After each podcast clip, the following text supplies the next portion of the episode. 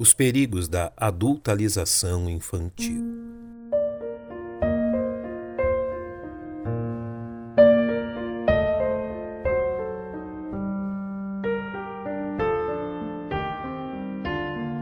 A palavra de Deus reconhece e nos instrui quanto às diferentes fases de desenvolvimento do ser humano, como na aplicação usada pelo apóstolo Paulo em sua primeira carta aos Coríntios. Quando eu era menino, falava como menino, sentia como menino, discorria como menino. Mas logo que cheguei a ser homem, acabei com as coisas de menino. A expressão menino é uma referência ao ser humano em sua fase de formação, quando suas avaliações das coisas que lhe cercam ainda são imaturas e sem compreensão de tudo o que lhe envolve. Diversas influências irão moldar o adulto que ele futuramente se tornará, através de eventos e circunstâncias que, nos anos de desenvolvimento de sua vida, influenciarão sua formação.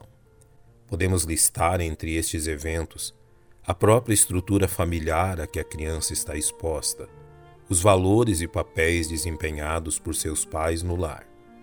Devemos reconhecer que tais influências não são determinativas, porém não devemos ignorar sua força, como se nossos filhos não fossem afetados por elas.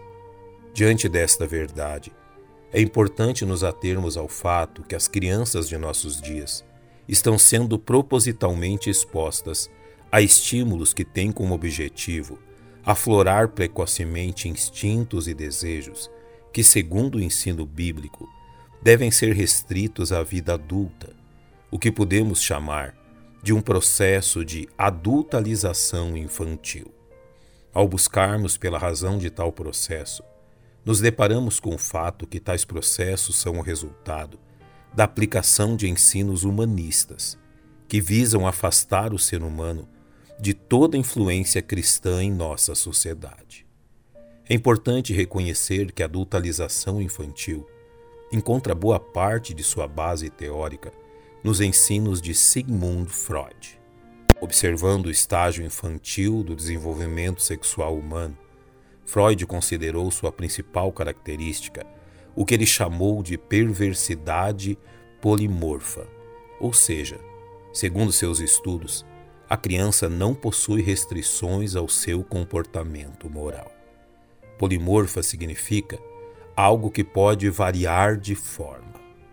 Tal argumento levou outros autores a concluir que todo problema em relação à criação de filhos era a restrição imposta pela sociedade a seu desenvolvimento moral e que a única maneira de alcançar a libertação era desfazer esta restrição, revertê-la e assim desencadear na sociedade este estágio infantil de moralidade, argumentando que a perversidade moral é saudável e tem de ser celebrada.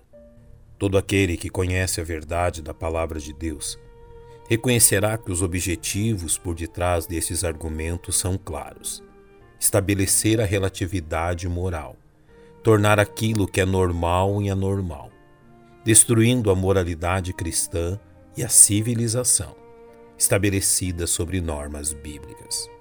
A perversa sociedade em que vivemos tem trabalhado incansavelmente a fim de roubar a pureza e os valores que devem nortear o desenvolvimento de nossos filhos, de forma que o ensino de Provérbios 22:6 deve se constituir em verdadeira fortaleza aqueles que creem na Bíblia. Educa a criança no caminho em que deve andar, e até quando envelhecer, não se desviará dele.